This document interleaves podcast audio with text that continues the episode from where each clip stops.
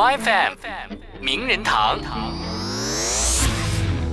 当凭借着《奇葩说》《小松奇谈》再次翻红的矮大紧与老狼在我是歌手舞台上合唱 rap 的时候，虽然存在着不和谐的心酸，也让众多当年校园民谣迷们温暖泪流满面了一把。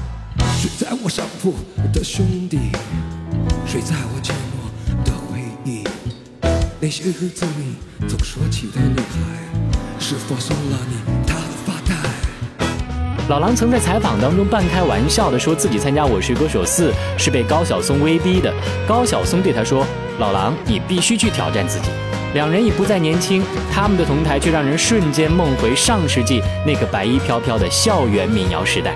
说着付出生命的誓言，回头看看繁华的世界，爱你的每个瞬间。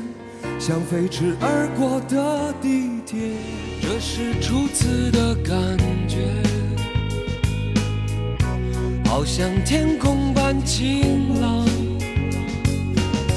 只因那离人般的女人，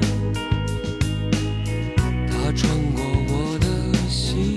两人的友情可以追溯到上世纪八十年代末，当时高晓松组了一支重金属乐队青铜器，需要找一名主唱。后来在朋友的牵线搭桥下，跟老狼认识并成为挚友。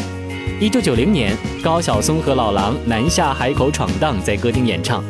老狼回忆，两个大学生第一次进三星级的宾馆，在席梦思的床垫上跳啊跳，在歌厅干了半个月，被呵斥又被各种人追打。现在回想起来，那段日子是他们俩最甜蜜的时光。在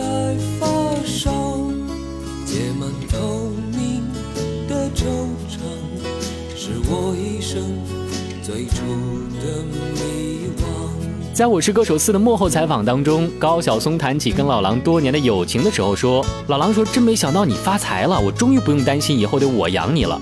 他以往总觉得我这种人狂生一个，老了落魄，完了得靠他养。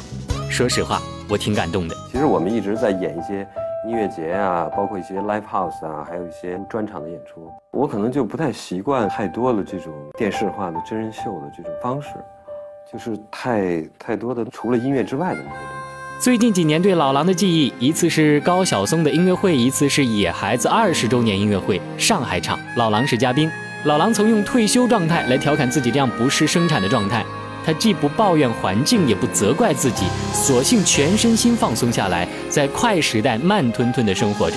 正是因为这个时代太快了，所以像老狼这样慢吞吞生活的人才显得难能可贵。FM 名人堂。